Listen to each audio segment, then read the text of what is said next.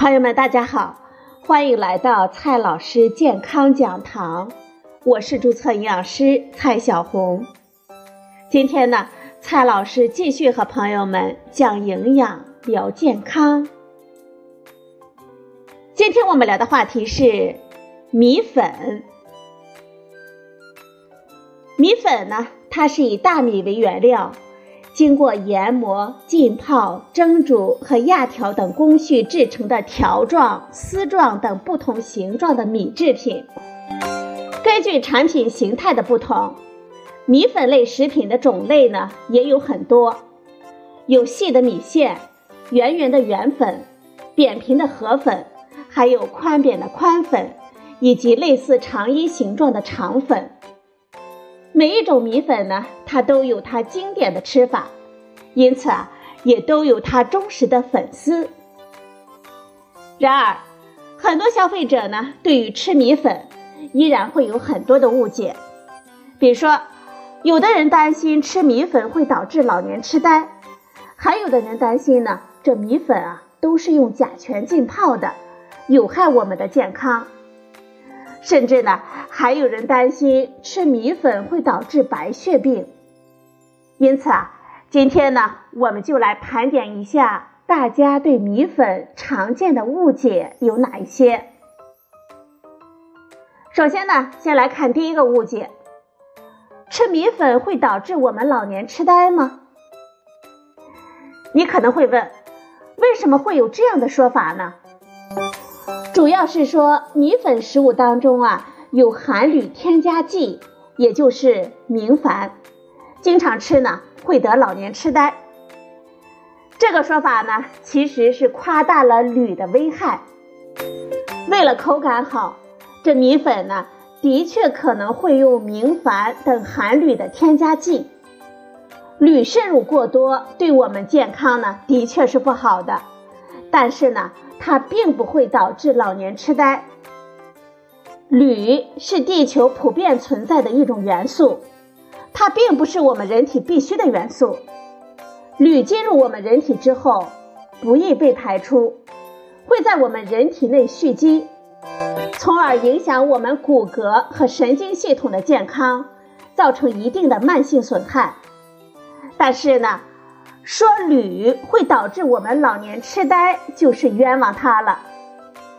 联合国粮农组织、世界卫生组织分别在2006年和2011年先后进行了两次评估，结果都认为，目前的研究不能得出铝会导致我们老年痴呆的结论。欧洲食品安全局在2008年对膳食中的铝进行了风险评估的结果显示，铝不会导致老年痴呆。总的来说，铝在我们人体蓄积会危害我们的骨骼健康，但是呢，它不会导致我们老年痴呆。这米粉啊，还是可以吃的。不过呢，我们要提醒大家。虽然没有确切的证据显示铝能导致我们老年痴呆，但是呢，铝并不是我们人体必需的元素，我们还是要尽量的少吃。这粉条、粉丝等米粉类的食品啊，我们也不要多吃。关于米粉的第二个常见的误解呢，是这样的：这米粉呢都是甲醛泡的。吃了有害我们的健康。说到甲醛，大家首先会想到浸泡木乃伊的福尔马林溶液，能用作消毒剂和防腐剂。的确呢，也有不法的商人会用甲醛当做防腐剂和漂白剂来使用于食品当中，像腐竹、粉丝和发水食物。不过呢，我们国家早就明令的禁止。甲醛用于食品加工当中，现在用的可能性呢实在是太小了。我国早就公布了食品中可能违法添加的非食用物质和易滥用的食品添加剂的名单，其中呢就包括了甲醛。明令禁止将工业用甲醛用于食品的加工当中。正规的商家不会冒这种风险去用甲醛来浸泡米粉，因为可以保鲜的方法啊还是有很多的，而且甲醛呢很容易挥发，还会有很强的刺激性的气味，很容易就被我们发现。另外呢，我们也要提醒大家，禁止用是因为甲醛对我们健康不利，但是呢，如果我们真的不小心吃了那么一点，也不用太担心有多大的危害。吃下大量的甲醛可能会导致急性中毒，但是我们普通人呢很难接触到如此高浓度的甲醛，吃点米粉通常也不会达到这个量。至于甲醛的慢性危险，根据世界卫生组织的报告，我们一般人呢主要是通过吸入摄入甲醛，食物中的甲醛很少很少，而且。世界卫生组织认为，通过食物摄入的甲醛不会致癌。甲醛的主要危害呢，在于吸入。接下来呢，我们再来看一下米粉的第三个误解，说吃米粉呢会得白血病。有网友爆料，邻居两口子因为爱吃米粉，查出了白血病。听到这个消息呢，很多人都吓了一跳，毕竟啊。米粉这种美食，在我们大半个中国可是常见的。要是因为吃米粉而得病，那么这个代价也太大了吧？白血病呢，它是一种癌症，导致白血病的原因有很多，而且呢很复杂。至今为止，白血病的确切病因呢还没有找到。一般认为，有三大类的影响因素。如苯及其衍生物等毒物的接触、辐射、一定特定的病毒等等，跟我们饮食和吃米粉其实没有直接的关系。关于米粉的第四个误解：肠胃不好的人不能吃米粉。口感比较筋道的米粉类的食品当中的直链淀粉的含量比较高，质地比较硬。抗性淀粉也高，它的消化吸收的速率比较慢，胃肠功能不好的人呢可以少吃一点。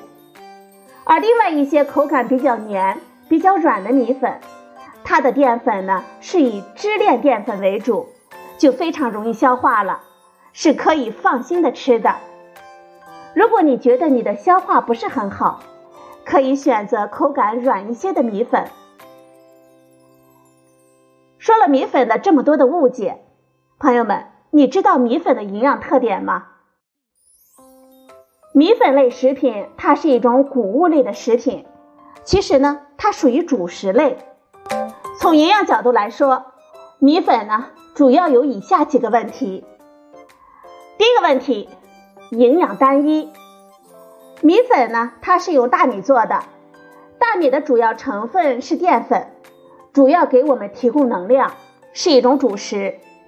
米粉呢也是一样的道理，米粉也是一种主食，主要给我们提供能量。第二个缺点，米粉的营养密度低，B 族维生素、矿物质都很少。由于大部分米粉都是精致的白米做的，在大米精制的过程当中，大米外面一层都被去除了。基本上只剩下胚乳，B 族维生素、矿物质就都被除掉了，膳食纤维呢，基本也被除去了。第三个缺点，米粉的饱腹感比较低。米粉由于膳食纤维少，米粉类食物的消化速度就非常的快了，饱腹感很低。